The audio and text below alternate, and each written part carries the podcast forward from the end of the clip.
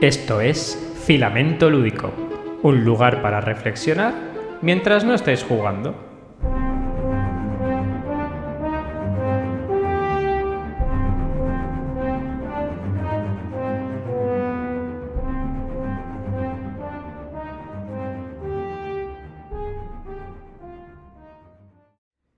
Muy buenas, Jordi.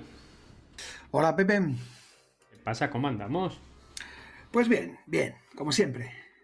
Estupendo. Pues nada, otra vez en un filamento lúdico. Un buen lugar para reflexionar mientras no estamos jugando. Lo primero que vamos a hacer en nuestra afán de superación programa tras programa es repasar los comentarios, que en el último podcast tenemos poquitos, pero por respeto, educación absoluta a la gente que nos lo ha hecho, pues los, los miramos un poquito por encima. Pues vamos a ello, Pepe. Yo no sé si se debe un poco al, abuso que hicimos en un programa anterior, que se nos fue un poco de el tiempo aquí, y no sé si es simplemente por intentar aportar a la... A, que el programa esté o, vaya por los cauces habituales y no se nos desmadre, o porque, bueno, ha generado menos interés. En fin, por lo que sea, tenemos tres y vamos a ellos. Y uno de ellos repite. Así que, bueno, el primero fue Ignacio, Ignacio se dijo que, bueno, dice que me da sorpresa el programa, que le parece súper interesante desde el punto de vista lúdico como para la vida en general. Recuerdo que en el programa anterior hablamos eh, del... Eh, del modelado mental de la experiencia.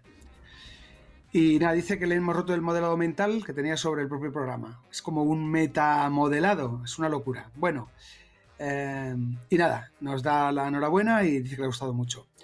Una persona anónima que luego se identifica como Rastrapiés dice que nos ha descubierto hace poco y que le parece el podcast espectacular. Y dice que os quiero en mi grupo de testeo como piropo definitivo. Así que nada, Pepe, ya sabes que cuando eh, le dices a cualquiera que teste uno de tus juegos, pues que sepas que la gente se siente se siente piropeada. Qué bonito, ¿no? Y sí, eso está muy bien. Y gracias por el piropo que nos echa sobre el podcast. Una muestra de estatus, ¿no? Que te quieran en un grupo de testeo. Eso dice mucho de, de, uno. Bueno, Ignacio de nuevo nos retoma y dice que, bueno, os comento una anécdota. Dice que quedó con un, con un amigo en el campo después de la pandemia y demás, eh, que era un gran conocedor de los juegos de mesa, pero dice que jugaron a un filler llamado High Society. No sé si lo conoces, Pepe. Entiendo sí, sí, sí, sí. Lo, lo, lo, tengo de hace años, cuando salió la versión en inglés. Es, un, es, es, muy chulo. Y bueno, dice que, que, le comentó a su compañero sobre el mazo. Es un juego, eh, bueno, no es exactamente de, de, subastas, pero es de pujas, ¿no? ¿no? No se subastan cuadros de arte ni nada. Pero bueno, le comentó lo que, lo que, lo que dijimos del mazo en el programa anterior y, y nada, dijo que le, que le chifló, que le gustó mucho. Eh, así que dijo que le, gustaba usar el mazo para decir adjudicado. Entonces como que reafirmó un poco lo que comentamos del modelado mental.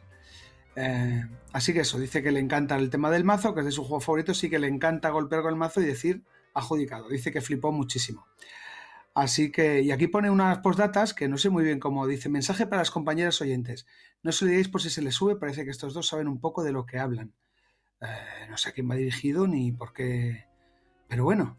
Y la segunda postdata es que le recomiendo el podcast. Así que nada, le agradecemos el efecto altavoz y que si él entiende que el programa merece la pena y lo recomienda por ese motivo, pues nosotros encantados de tener pues más personas que disfruten con nosotros.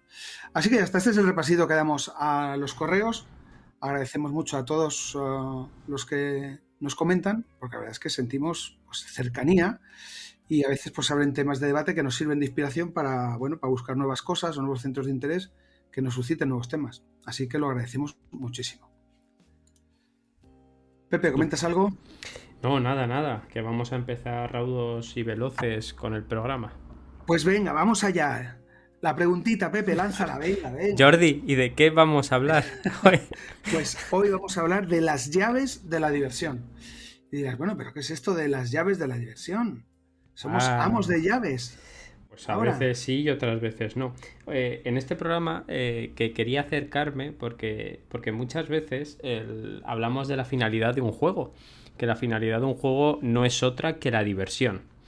Lo que pasa es que en la actualidad, en diferentes tipos de juegos, sobre todo eh, pasa mucho en los juegos de rol, eh, se habla como yo he venido aquí a divertirme únicamente y a pasármelo bien. La gracia de esto es que la teoría existente dentro del game design eh, dictamina que no existe un único tipo de diversión. Y de eso vamos a hablar en el programa de hoy, de los diferentes tipos de diversión a los que se exponen las personas que juegan dentro de una experiencia de juego. Y para hablar de esto, sería injusto no nombrar a la persona sobre la que se va a centrar el estudio, que es Nicole Lázaro. ¿Quién es Nicole Lázaro? Pues es la, fundadora, la, CEO de SEO Design, que es una empresita eh, que se dedica a desarrollar diferentes experiencias basadas en juego para empresas y que hace aproximadamente entre 10 y 12 años lanzó un gran estudio con diferentes perfiles de personas que juegan, ¿no? Y tenían una serie de preguntas en su cabeza, ¿no? Es eh, ¿qué hace que, fallar el 80% de las veces sea divertido? ¿Por qué cuando la gente se enfrenta a un juego y lo, traslado a, juegos más actuales como el Sekiro, donde fallar de una manera constante mediante un aprendizaje, hay gente que lo siente como divertido porque siente un aprendizaje? ¿La gente juega tanto para sentir emociones como para superar un desafío? Si las emociones son importantes para jugar, ¿de dónde narices vienen las emociones? ¿La gente puede llegar a modificar juegos para, sentirse diferente cada vez que juega esos juegos? ¿Es posible incorporar emociones en los juegos añadiendo objetos, acciones, mecánicas o elementos? Eh, ¿Es posible hacerlo? ¿Hasta qué punto las personas que desarrollan esos juegos están haciendo esto? Hicieron un estudio a nivel a nivel local donde cogieron a una serie de tipologías de jugadores y jugadoras, ¿no? Cogieron a jugadores incondicionales, los hard gamers, cogieron a jugadores casuales, los casual gamers, y cogieron a eh, jugadores poco habituales o no habituales, ¿no? Enfrentaron a esos jugadores a una serie de juegos y buscaron pistas de lo que sucedió antes, durante y después del juego. Consideraron diferentes tipos de teorías, como teorías antropológicas, teorías psicológicas y teorías de game design, para poder sacar unas conclusiones. Y de esas conclusiones emanó eh, la teoría del four case to fun, que es una teoría muy guay para explicar muchísimas cosas. Lo primero, que es un, que es un resultado transversal, es que las personas no jugamos tanto por los juegos en sí mismos como por las experiencias que crean esos juegos. Eso viene a, apoyar eh, un, un, dicho de Jesse Shell que dice el juego no es la experiencia. O en otras palabras, hay juegos maravillosamente diseñados en términos de equilibrio matemático, pero que a nivel experiencial pues no cumplen nuestras expectativas y es cuestión de las expectativas que tenemos las personas y no el diseño que juega. Por tanto, un juego no se basa únicamente en la composición mecánica, sino que también interviene una parte dinámica alrededor de la mesa de juego entre eh, jugadores y jugadoras que participan. Por tanto, la gente no juega tanto por el juego en sí como la experiencia que crea. Una descarga de adrenalina, una aventura a través de una narrativa directa o indirecta, un desafío mental, o la estructura propia que proporcionan los juegos, como un momento de soledad o la compañía de amigas y amigos. La gente también juega para crear experiencias en un momento o en diferentes momentos, ya sea superando un desafío de un juego tremendamente complicado o buscando un simple alivio, una válvula de escape a las preocupaciones cotidianas. La propuesta de valor determinado en que tiene un juego es cómo hace sentir y pensar a los participantes del mismo. Y así observaron diferentes juegos populares y crearon el 4Case to Fun. ¿Qué narices es el 4Case to Fun? Pues es simplemente un estudio muy sencillito que dice que hay cuatro tipos de diversión. La Easy Fun, la Hard Fun, la Social Fun y la Serious Fun. ¿Y esto qué narices quiere decir? Pues que una persona cuando se enfrenta a un juego disfruta por diferentes características que se engloban en cada una de estas cuatro eh, grandes áreas. Y es que además la diversión no es un único camino de ida, donde es risotadas a montón, sino que cada uno experimenta, traduce y manipula esa diversión en función a su estado actual, a, eh, sus pretensiones y a, sus objetivos. De este modo, la Easy Fun, si podemos empezar por aquí, se basa íntegramente en la novedad. Es la, gente, las personas que tienen curiosidad por la exploración, el juego de, roles y la creatividad. Es, una, es, un tipo de diversión que se centra íntegramente en la novedad. Eh, dicen, una, una, analogía muy guay, que es el plástico de burbujas de la diversión. El plastiquito este cuando te llega un juego o te llega cualquier, cualquier objeto electrónico y que tú coges las burbujas y empiezas a clac, clac, clac, clac. Ese placer que tú sientes cuando partes las burbujas eh, es la Easy Fun. Y es una, un tipo. apúntame en este grupo, Es un tipo de diversión que inspira a la exploración, a la creatividad y a la fantasía. Cuando descubrimos terrenos inexplorados, eh, objetos únicos o nuevas formas de uso, nuevas mecánicas, nuevos juegos que no conocíamos, nos sentimos extremadamente bien. Si este tipo de, este tipo de, diversión lo podemos vincular con la teoría RAM de Andrzej Majewski de la motivación intrínseca, que es la RAMP, relación autonomía, maestría y propósito. Si la vinculamos directamente con la motivación intrínseca, que es uno de los ejercicios que creo debemos hacer, la Easy Fun está íntegramente relacionada con la A de autonomía. Este tipo de diversión se centra en la autonomía de las personas, que deben tener las, personas que juegan para moverse en un mundo diseñado o descubriendo diferentes elementos. Es muy importante el equilibrio perfecto entre marcar un camino hacia nuestros objetivos y dar una libertad controlada. Eso es la Easy Fun, la curiosidad de la exploración y la novedad. ¿A ti esto te place, no te place? ¿Qué juegos has disfrutado, Jordi, que estén vinculados con la Easy Fun, con la novedad? Hombre, pues eh, si vamos a la actualidad más reciente, en, mi, el ámbito doméstico, es decir, aquí en mi casa, pues por citar, como digo, algo que es, es eh, vamos, a lo que jugamos cada dos por tres en casa ahora mismo, es el Marvel United. Yo sé que a ti te puede entrar un poco de, de sarpullido con, con el tema este de la franquicia y del plasticazo y del almacenaje de cajas porque lo tenemos todito. Pero sí, lo que tú dices es, claro, el, burbujeo que tienen mis chavales y yo, ¿vale? No voy a decir, no, esto es las cosas de los niños, no, yo estoy igual, por eh, ir descubriendo cada personaje. No vamos a entrar ya en la mercadotecnia, el marketing y demás, ¿no? Que ahí también lo hay. Pero es cierto que tener pues una, una panoplia grande de posibilidades muchos personajes, que al final todos son más o menos lo mismo, salvo tres cartitas que tienen cada uno que lo definen, eh, vamos, de forma muy somera, tampoco es que de una profundidad gigante que digas, es que este personaje se diferencia mucho del otro y tiene mucha personalidad y es muy exclusivo. Bueno, es cierto que algunos lo consiguen más que otro, pero bueno, el tener, como digo, tantas posibilidades hace que el juego esté permanentemente eh, llamándonos y haciéndonos querer eh, volver a él de manera recurrente. Porque queremos ver, vamos a coger a la visión y ahora a Wanda. Y claro, si luego encima hay, una sinergia pues con un poco la actualidad que enlaza pues con el tema de las series y demás, venga, vamos a ver eh, la, la bruja escarlata con la visión y luego la avispa con el hombre hormiga. Y bueno, pues entonces es una... Pues es eso, pues nos tiene todo el rato muy entretenidos, es muy divertido probar el juego. Más allá de, sin entrar siquiera ya al puzzle que te ofrezca, al reto, a alcanzar maestría, ni nada, es simplemente eso, tener ganas de ponerlo en marcha y ver qué cositas te ofrece. ¿Sabes con qué juego me pasa exactamente lo mismo que a ti con el Marvel United? ¿Con cuál? Con el Unmatched. Es la, oh. misma, la misma sensación que tú tienes con el Marvel United, la tengo yo con el Unmatched. Yo estoy como loco esperando a que Michael de Cuarto de Juegos reciba la, la caja de Covenant Fog con Drácula, Sherlock Holmes, El Hombre Invisible y Jekyll and Hyde. Me parece Además, creo que experimentamos los dos la misma sensación de voy a coger un personaje nuevo. Lo que pasa es que yo creo que en Unmatched sí que son bastante más asimétricos que en Marvel United. Porque cada uno tiene su mazo de cartas y tal. Pero el hecho de poder machembrar diferentes áreas, ahora a Manche va a meter también Marvel, ¿eh?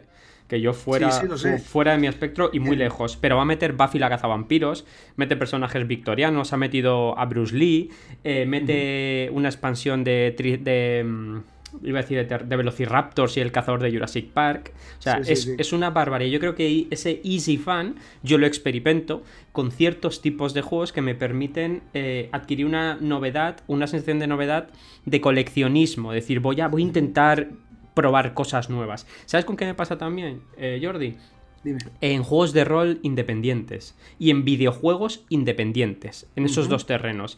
Me gusta mucho el Easy Fan de juegos de rol y videojuegos pequeñitos que me permiten centrarme en experiencias concretas donde adquiero un papel determinado, eh, encorsetado en una propuesta de juego concreta y me permite jugar a muchos tipos diferentes eh, y disfrutar de ellos.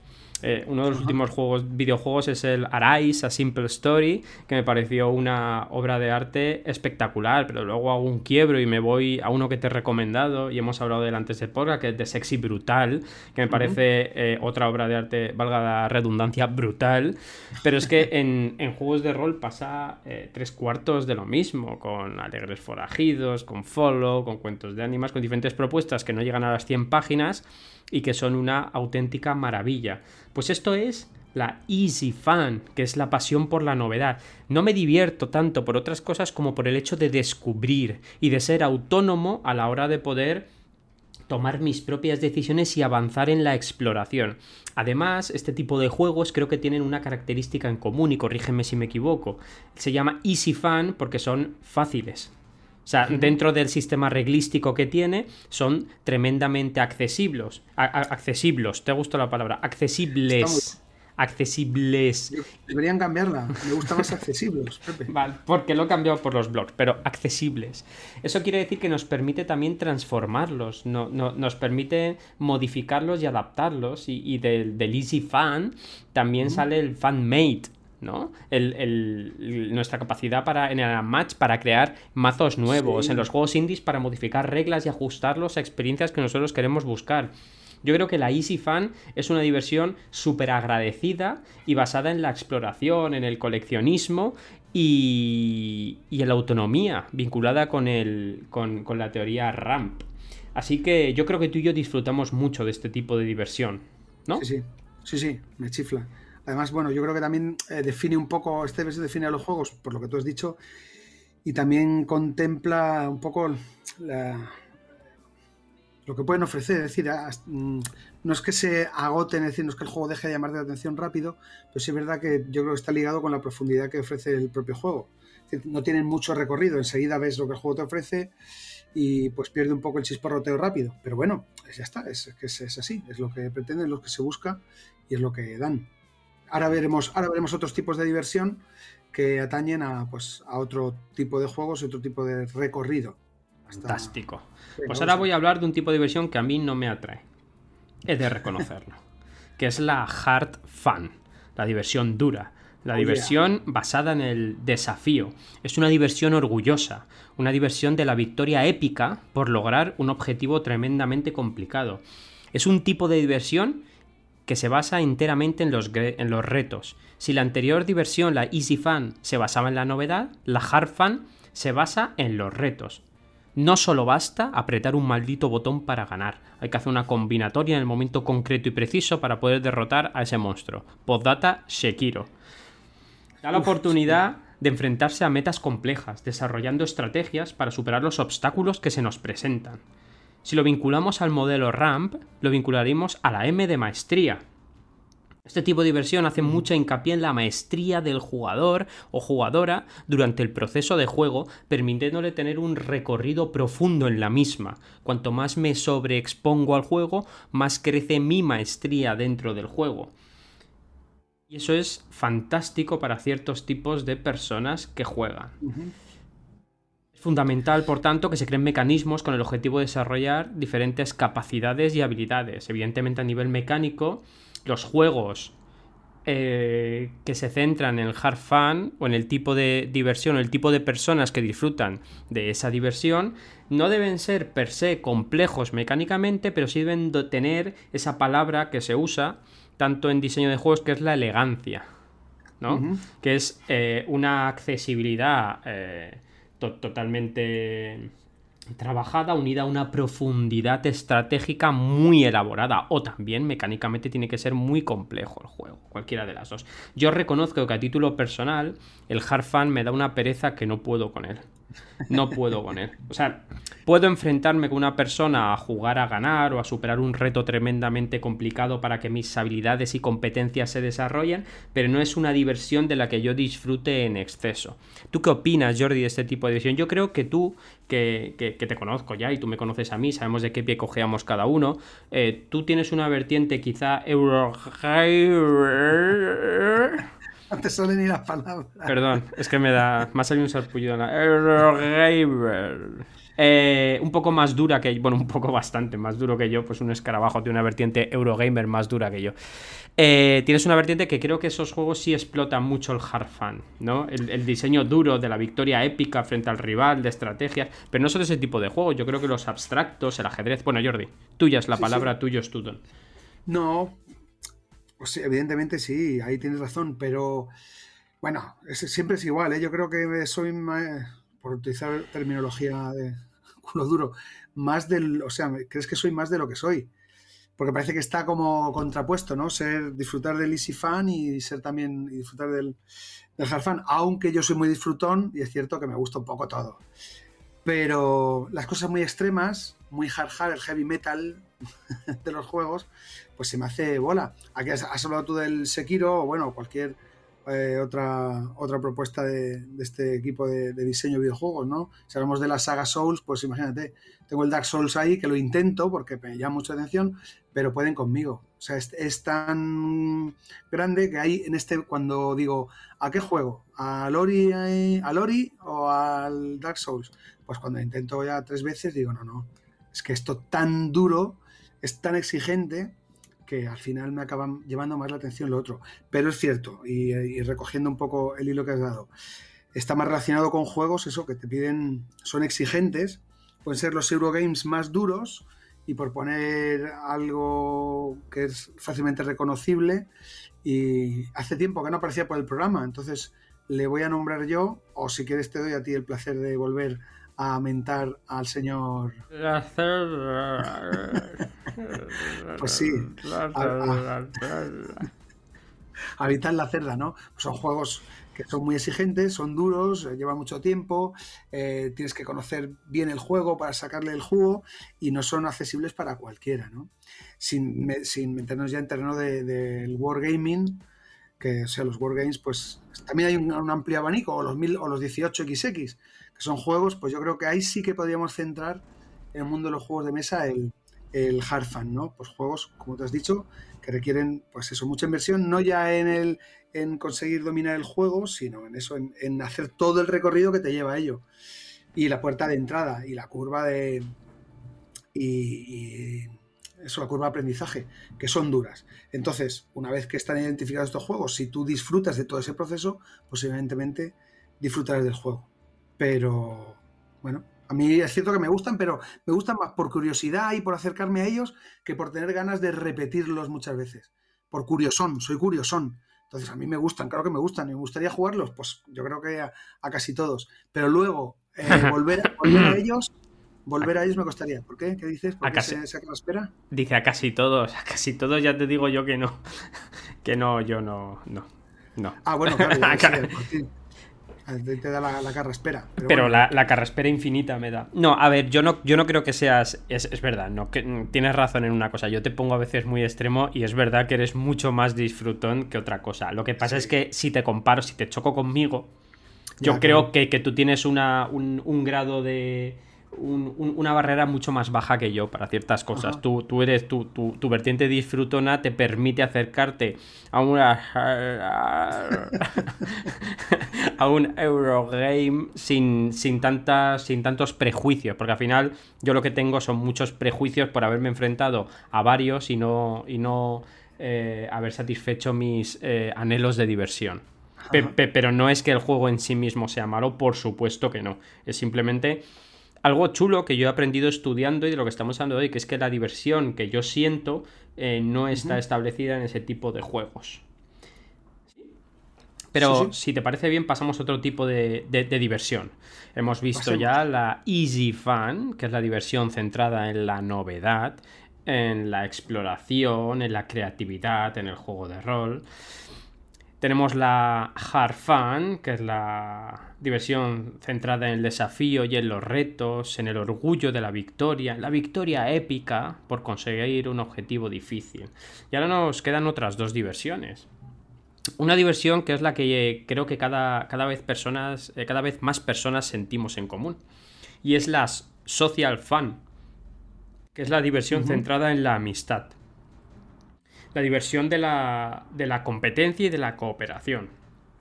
La diversión que tiene su pilar principal en las relaciones. Y es que las personas son adictivas. Al final eh, somos los seres humanos, somos seres que nos organizamos en comunidades de personas afines donde buscamos objetivos comunes.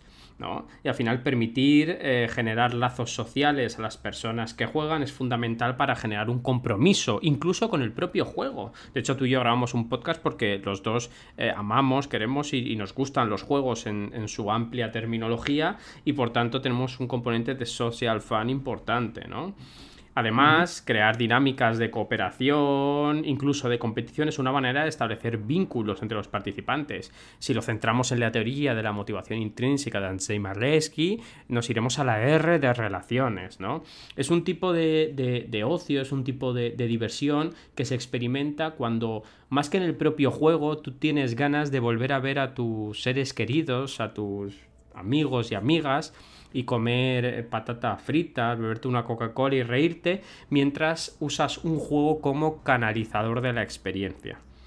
Quizás sea una, algo que, yo estaría dispuesto a solventar con un Eurogamer para volver a ver a mucha gente que hace un montón de tiempo que no veo. Pero quizá el juego, fíjate, sea lo, eh, sea lo de menos es algo que estableció en el estudio. Ni siquiera nos sentamos a jugar muchas veces, no siempre, ojo, pero muchas veces por el propio juego, sino por la experiencia de juego.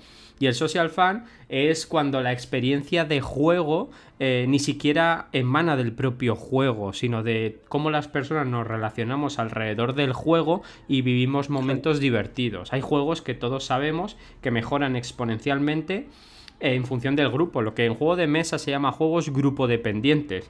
En juegos de rol indie, son juegos de rol narrativos, dicen que depende mucho del grupo para que funcione o no. Pues eso es una social fan importante. ¿Tú qué tipos de juegos crees, Jordi, que se ajustan quizá más a esta social fan o qué juegos has experimentado más placer en este tipo de diversión?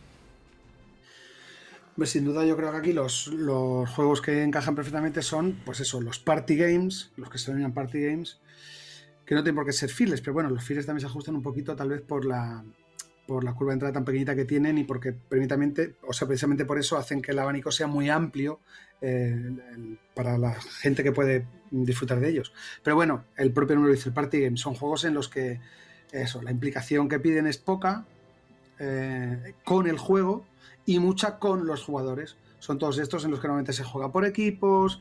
Eh, y bueno, las pruebas tienen poco que ver mm, eso, con, un, con una exigencia grande de conocimiento de reglas, de generación de estrategias. O sea, todo eso queda un poco descartado y se centra más en utilizar elementos que fomenten la interacción. Así que, bueno, el, pues el grupo es amplio y, hay un gran mercado para estos juegos porque son precisamente los que antes llegan a la, a la generalidad de, los jugadores.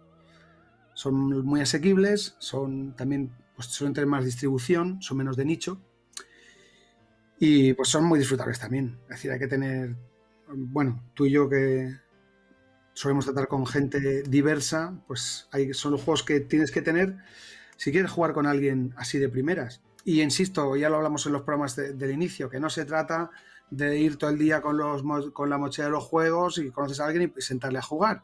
No se trata de eso, pero bueno, es cierto que como bien ha dicho Pepe, puede ser una herramienta de contacto y de generar y de socializar, de generar contactos, eh, conversaciones y demás. Aquí el juego es un elemento para llegar al sería el contacto social. ¿Y hay algún juego que te funcione especialmente bien para generar ese contacto social? ¿Algún juego que tú digas, mmm, esto siempre que me lo llevo no es un juego duro, no es un juego hard, tampoco es un juego tremendamente imaginativo, pero es un juego que es un juego totalmente social. O sea, si nos fuésemos a los básicos más básicos, que mucha gente que juega juegos de mesa yo cada día lo entiendo menos, pero bueno, lo repudia más por los trivial y esas cosas. El trivial no se juega por la curiosidad, tampoco se juega porque sea duro, se juega porque es el típico arquetipo de juego de mesa donde tú lo pones en una mesa y te juntas con tu familia a jugar a eso, ¿no? O sea que yo, creo que, el trivial y ese tipo de juegos es, es, el ejemplo básico de un social fan, ¿no? De un tengo un juego o dos juegos de mesa en casa y esto cuando lo saco es para que la familia se junte alrededor de la mesa a pasar un rato juntos divertido, ¿no? Sí, Entonces, eh, yo creo que sí hay juegos que, trabajan muy bien ese, ese, tipo de diversión social. Por ejemplo, en juegos de rol, muchas veces hablan de los juegos. Eh, yo, yo soy. A mí me gustan mucho y cada vez más los juegos bueno, y cada vez más no, yo ya tengo lo que tengo y los juegos más modernetes, más livianos, más vinculados con la easy fan, pero muchas veces simplemente mm, se dice o yo digo, la verdad es que no lo cumplo mucho, pero eh, me apetece meterme con mis compañeras y compañeros en una mazmorra, reventar tres cabezas y comerme cuatro patatas fritas y beberme un té frío. Eso es lo que quiero. No quiero pensar, no quiero narrar, quiero tirar cuatro veces los dados, quiero sentar, quiero reírme y mientras juego contar qué tal está mi vida y pro. Y ya está, y no quiero nada más. Eso es social fan. Eso es la diversión de juntarte con tus amigos. ¿Tú tienes algún juego que te proporcione eso? Que lo tengas ahí como diciendo, esto no falla nunca. Esto si me voy con la familia o lo tengo ahí, eso no me falla. Never, a never. Pues sí, tengo varios. Hombre, van, van rotando o van apareciendo nuevos porque ya sabes que yo, pues eso, me gusta, soy eso. Pues soy curioso y todo lo que sale y que brilla, eso ya te lo he dicho varias veces, como la urraca, ¿no? Salgo y me llama la atención e intento descubrirlo. Pero bueno, van rotando. Antes de decirte los juegos, me gustaría decir algo aquí a raíz de lo que has comentado tú, del tema de los juegos un poco más populares o tradicionales, o lo que tú dices que están presentes en todas las casas. Has nombrado el Trivial, o puede ser pues el Parchís, o cualquiera de estos. Igual es controvertido, igual eh, mm, promueve la, crítica y la, y la animadversión, pero lo tengo que decir porque es algo que, creo, ¿no? O que al menos pienso. Y es que estos tipos de juegos eh, generan la interacción social, o sea, que la gente hable, porque el juego, en este caso concreto, lo que te he dicho, porque el juego tiene poco interés. Entonces, como el juego tiene poco interés, lo puedes centrar en hablar con la gente. Claro, claro, si, no, si yo no te estoy diciendo lo contrario, pero acuérdate de lo que hemos dicho al principio, Jordi. La gente no juega por el propio juego, sino por la experiencia que da el juego. Cuidado, ¿eh? Cuidado. La social fan hace mucho hincapié en eso. Yo no digo que el Trivial sea la mejor composición del mundo. Te estoy diciendo que si vas a la población general, general, no a los cuatro que nos compramos 18 millones de juegos y yo cada vez menos porque yo estar en la nariz de tener ocho estanterías llenas de juegos y no jugar nunca. Eh, sino la gente que tiene el típico juego de en su casa eh, la diversión que, acecha ese juego es una social fan de libro, es sentarse y jugar y hablar, porque el juego mecánicamente igual no tiene mucho interés, pero la gente tampoco entiende, ni tiene por qué entender que el juego mecánicamente no tenga interés. La gente se sienta, se echa unas risas, y pero es que a veces la gente que está metido en esto eh, dice, no, no, es que mecánicamente no es bueno. Pues es que eh, si estudias el modelo MDA de, de, diferentes autores, de Leblanc, entre otros, que habla de los placeres y tal, los usuarios, las personas que juegan, no entran por la M de mecánicas, entran por la A de aesthetics, traducido al castellano de experiencia de juego. Por eso el juego no es la experiencia. O sea, que, yo no juego al parchís, pero que entiendo que en una casa haya un parchís y la gente, los niños con los adultos, jueguen. Y no es malo, porque yo he jugado al parchís. Claro, eso es, eso es lo que ve. y la segunda cuestión a raíz de esto. Proporcionan eso porque conocen el juego. Y esto es otra cosa que, bueno, no sé si lo he hablado contigo alguna vez, si no lo, me gustaría comentarlo, el de por qué estos juegos tradicionales lo son. Y es porque yo creo que es el último reducto de la transmisión oral, eh, transmisión cultural oral, en este caso relacionada con los juegos. Y es porque el parchís, la oca, eh, yo qué sé, el cinquillo, cualquier juego de estos de, de cartas, el trivial, el tabú, no sé cuánto, o incluso el Monopoly la gente juega porque lo conoce, aunque no, aunque mucha gente no juegue bien y demás. De ahí vienen las reglas caseras, y en mi casa se juega así y demás. porque lo han jugado así toda la vida y no tienen que conocer nada nuevo, porque se conoce. La gente juega esos juegos porque se lo ha explicado a alguien de viva voz y porque nadie se ha sentado a desentrañar un reglamento. Por eso los nuevos juegos de mesa cuestan un poquito porque no lo conoces y te exige un poquito que te sientes. Pero bueno, a lo que voy, que mm, estos juegos funcionan bien y generan precisamente eso, socializar y hablar con los jugadores porque todas esas cosas se obvian. No tienen, nadie tiene que explicar el juego porque todo el mundo lo conoce, es ponerlo en la mesa y empezar a funcionar. Y porque el juego tiene poco interés, porque es poco exigente y demanda poco, poco por parte del jugador de conseguir lo que dicho, desarrollar estrategias o cosas así. Entonces se genera interés. Juegos que me funcionen bien, que es lo que me has preguntado antes, pues últimamente casi siempre triunfa el Just One, porque se explica en un volado y que, más y que menos todo el mundo puede jugar y todo el mundo puede aportar. Porque es un juego en el que, a diferencia del Trivial, no hace falta que sepas cosas para jugar. No tienes que ver cosas, tienes que hacer propuestas. Y todas valen y precisamente eso es lo divertido. Si unas te llevan al, a acertar, bien. Y si otras te, eh, te alejan de acertar, pues también bien, porque va a generar risas y va a generar que luego comente la gente cosas. Pero ¿cómo has puesto eso? No es que he pensado que no sé qué. Es que he pensado que ella va a pensar que lo otro. Y precisamente eso es lo bueno, yo creo que ese es el, el éxito de los juegos que propician el social fan. Que independientemente del resultado, todo va a valer. ¿Vale? No hay, no hay bueno y no hay malo. Y otros que no funcionan mucho son los de, por ejemplo, el Can't Stop y el Las Vegas, son juegos de tirar dados y gestionarlos un poquito, pues están muy bien. Y aquí yo sí que lo metería un poco en la grupo dependencia, porque al menos en mi caso, cuando juego esos juegos, siempre hablamos de nombre de juegos y explicamos poco. Voy a hacer una reseña muy breve por si alguien que está escuchando tiene... El Can't Stop es un juego al que tienes que tirar dados y cuatro dados y hacer eh, combinarlos eh, para obtener los resultados y ya está, quedarte con esos resultados para ir subiendo en un track, ¿no? Eh, y ya está, no tiene más que eso, tirar dados y seleccionar valores. Y en Las Vegas es igual, tiras unos dados y depende de lo que te salga, lo asignas a unas casillas en las que tienes que ganar determinadas mayorías. Pero siempre hay un componente de azar, ¿vale? Pues lo bueno de estos juegos es, claro, si lo tiras y ya está, y siempre pones los dados donde más o menos te interese, pues sería un juego relativamente pues como poco entretenido. Lo bueno de estos juegos, atendiendo a, como tú dices, el grupo de independencia, es ver qué haces con eso, qué haces con la propuesta del juego. En mi caso, pues tiendo un poco a comer orejas siempre. Pero ¿cómo te quedas con eso? Cógete el 8, buf, 8 salen pocos. Pero si ese casino está vacío, métete allí. Venga, si estoy aquí no me fastidies. Como te metas tú y yo y empatemos, se lo lleva el otro. Intento siempre empezar con este rollo. entre comillas, cizaña, pero de la buena. Siempre te para generar interacción, risas, y ya está. Alianzas que se rompen el tono siguiente, puñadas por la espalda, pero que tiene mucha trascendencia. Y yo creo que eso lo hacen divertido. Y generan precisamente eso, que los jugadores entre sí se relacionen. La lista podría ser más grande, pero estos particularmente me funcionan bien y los tengo siempre como juegos de cabecera. Can't Stop, Las Vegas y, y el Just One.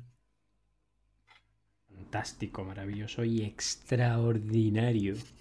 Una vez que hemos pasado por la Easy Fan por esa diversión que se centra en la novedad, en la curiosidad de la exploración, el juego de roles y la creatividad, que hemos descendido al pozo más profundo de la hard fan, del desafío, de los retos, del orgullo de la victoria épica por lograr un objetivo difícil, Después de salir de ese pozo y encontrar a un grupo de aventureros hábitos de nuevas desventuras y hablar de la social fan, de la amistad, de las relaciones como pilar principal, de la diversión por cooperar o por competir, vamos a ir a la última de las diversiones, que es la, una diversión que a mí me gusta mucho, que es la serious fan, la diversión del significado, una diversión que se sostiene sobre el sentido de la experiencia una diversión de la cual emanan emociones por cambiar al jugador y su mundo. Es decir, el juego crea un valor a través del aprendizaje y su significado. Es la coherencia y el sentido del juego anima a las personas que juegan a afrontar tareas algo más aburridas. De esta manera, el juego se convierte en un catalizador, en una puerta de entrada para avanzar, para crecer y para aprender.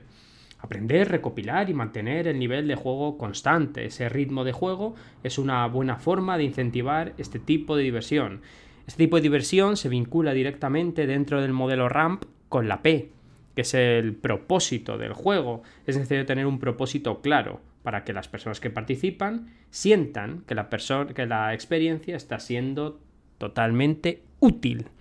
A mí este es un tipo de diversión que me gusta mucho.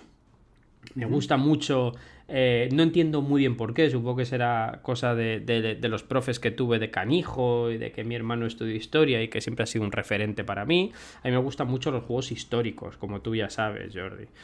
Me gustan mucho eh, juegos que se centran en el desarrollo emocional o que las mecánicas se centran en las emociones. Me gusta mucho jugar, eh, cuando juego a juegos de rol, me gusta mucho jugar a juegos de rol lento. Me gusta entender el contexto de juego y me gusta tomar decisiones complejas y de tonos grises para saber lo que pasa dentro del propio juego, ¿no?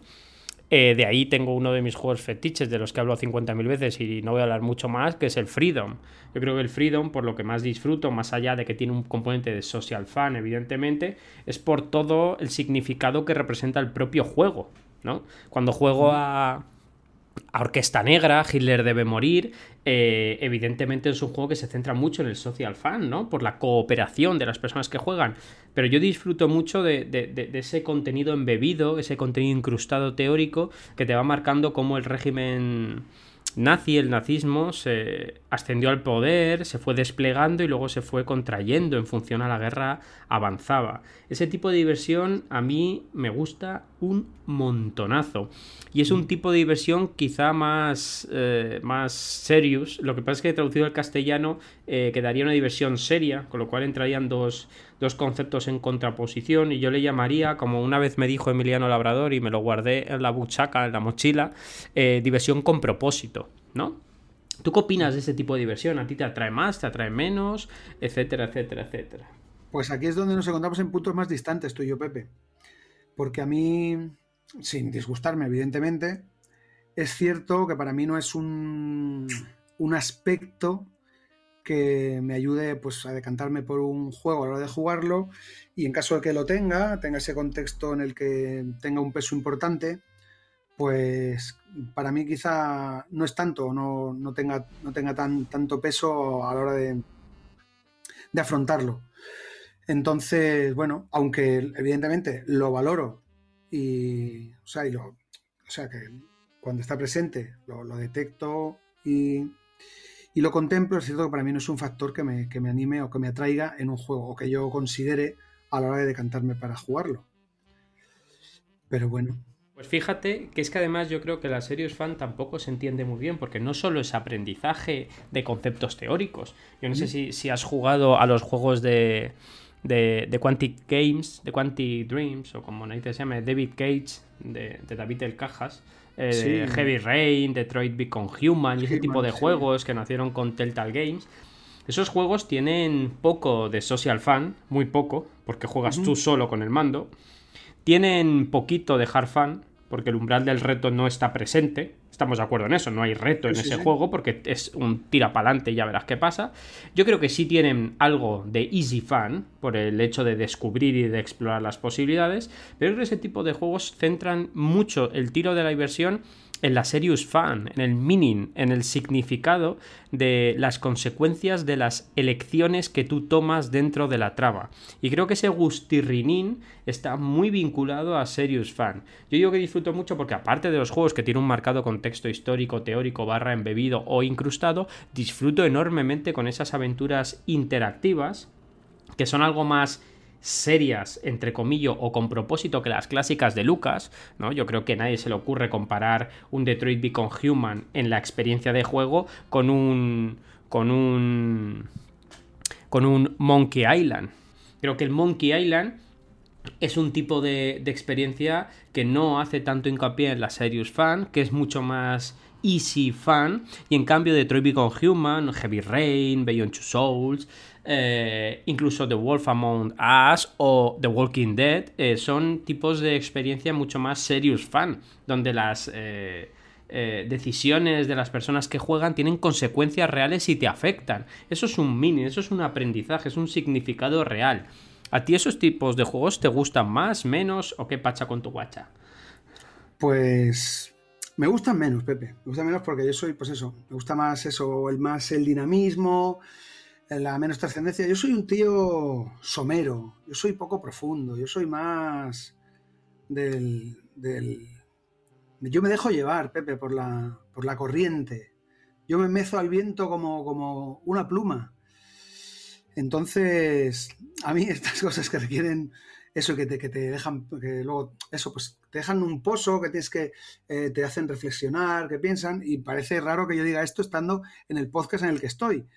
¿eh? No quiere decir que yo vaya por la vida como un, como un tarambana, ¿no? Pero es verdad que cuando eh, dedico mi tiempo un poco pues al ocio y a, pues eso, a, pensar en algo que no sea para, para evadirme un poco del día a día, pues, y no es que vida sea una tragedia, que diga, no, es que no quiero yo tragedias, ni quiero cosas densas, ni porque mi vida ya lo es, no, para nada, para nada.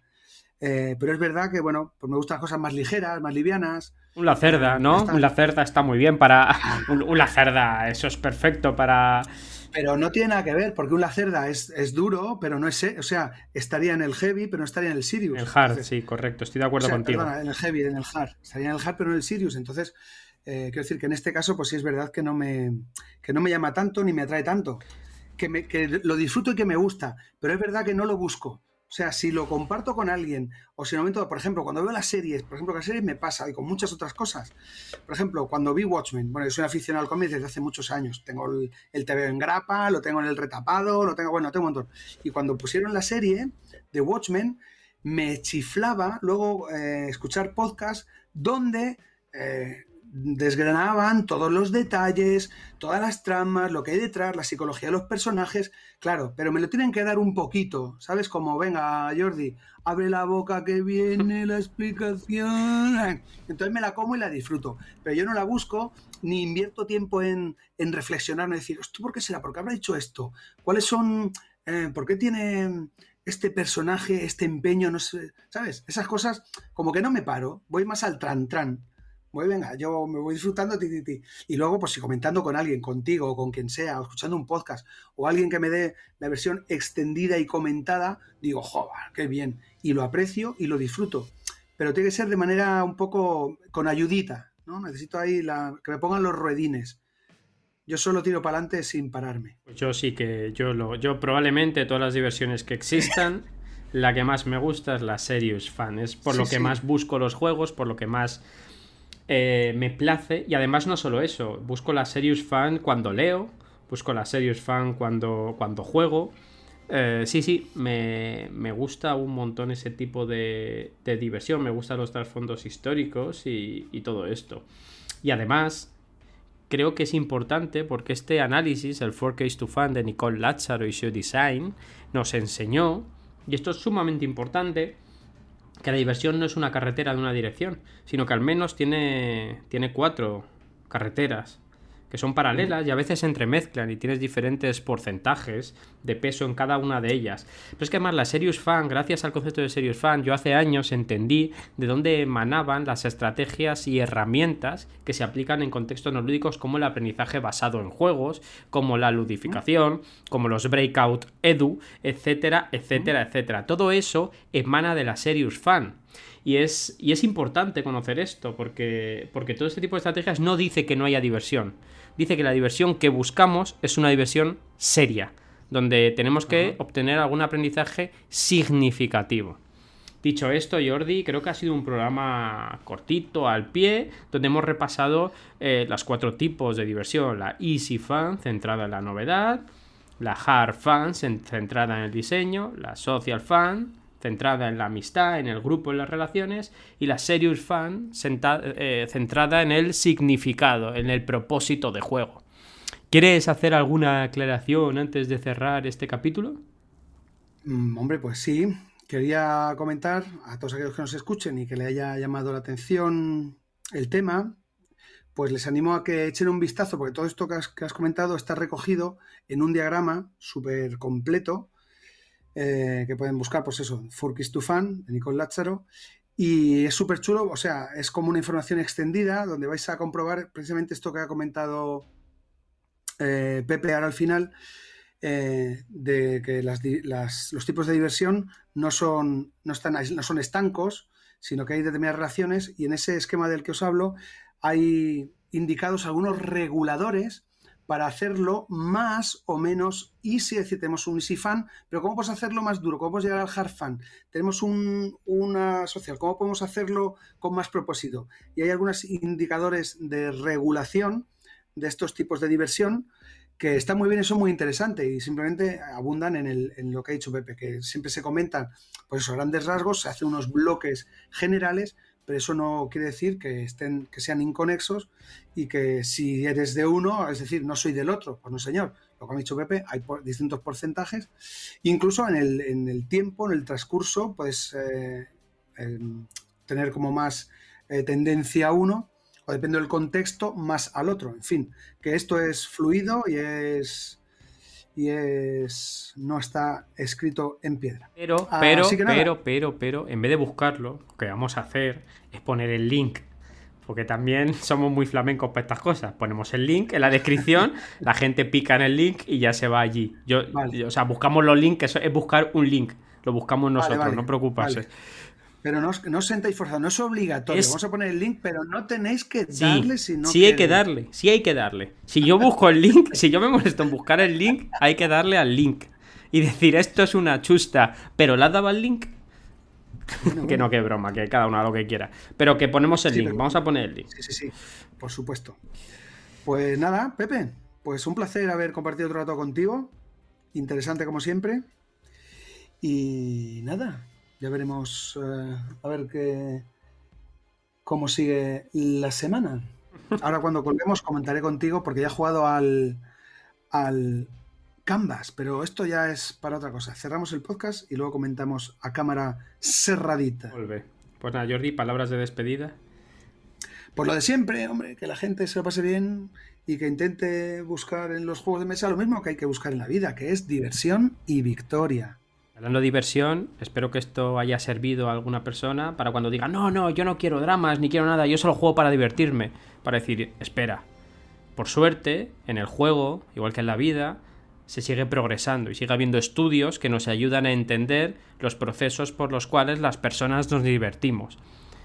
Cuando tú buscas diversión o victoria, está buscando muchos tipos de diversión diferentes. Así que reflexionar y pensar, porque reflexionar está bien, nos hacen mejores personas y es lo que hace una sociedad más crítica y más justa.